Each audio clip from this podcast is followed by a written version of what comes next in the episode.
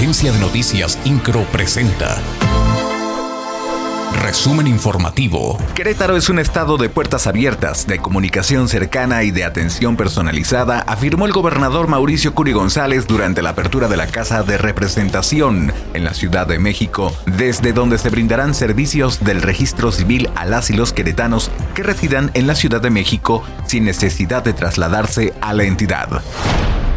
La Fiscalía General de la República, a través de la Fiscalía Especializada de Control Regional, en su delegación de Querétaro, llevó a cabo la destrucción de más de 5 toneladas 843 kilos 850 gramos de material apócrifo y la incineración de 125 kilos 846 gramos y 18.499 unidades de diversas drogas que forman parte de varias carpetas de investigación iniciadas en la entidad. El evento se llevó a cabo en las instalaciones de la 17 Zona Militar.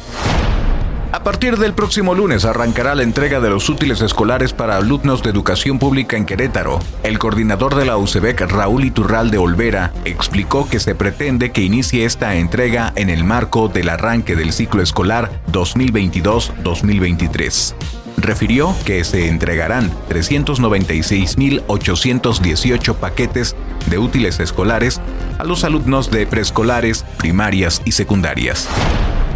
El coordinador de la Unidad Estatal de Protección Civil, Javier Amaya Torres, reportó que ingresó a Querétaro el primer frente frío de la temporada. Detalló que las temperaturas para los próximos días en la zona metropolitana se pronostica sean de 11 a 28 grados centígrados y en las partes altas de la Sierra Gorda de 9 a 21 grados centígrados. El funcionario estatal consideró que ya comenzarán a descender las temperaturas en los 18 municipios del estado y a bajar los calores. INCRO, Agencia de Noticias.